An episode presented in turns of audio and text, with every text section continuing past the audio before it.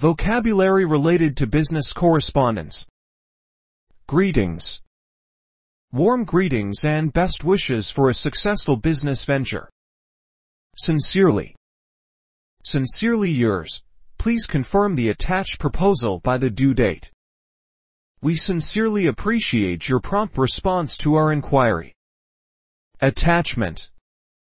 Please see the attachment for detailed information.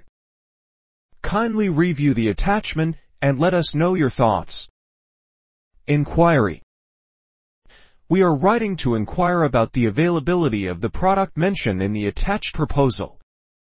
Could you kindly provide us with further information regarding the inquiry made in our previous email?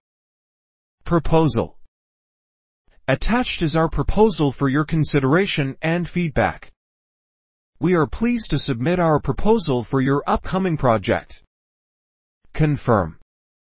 This email is to confirm the receipt of your inquiry regarding the attached proposal.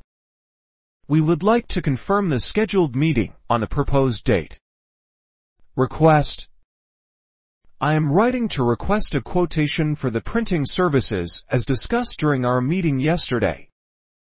We kindly request that you expedite the delivery of the ordered goods due to the urgency of our upcoming project.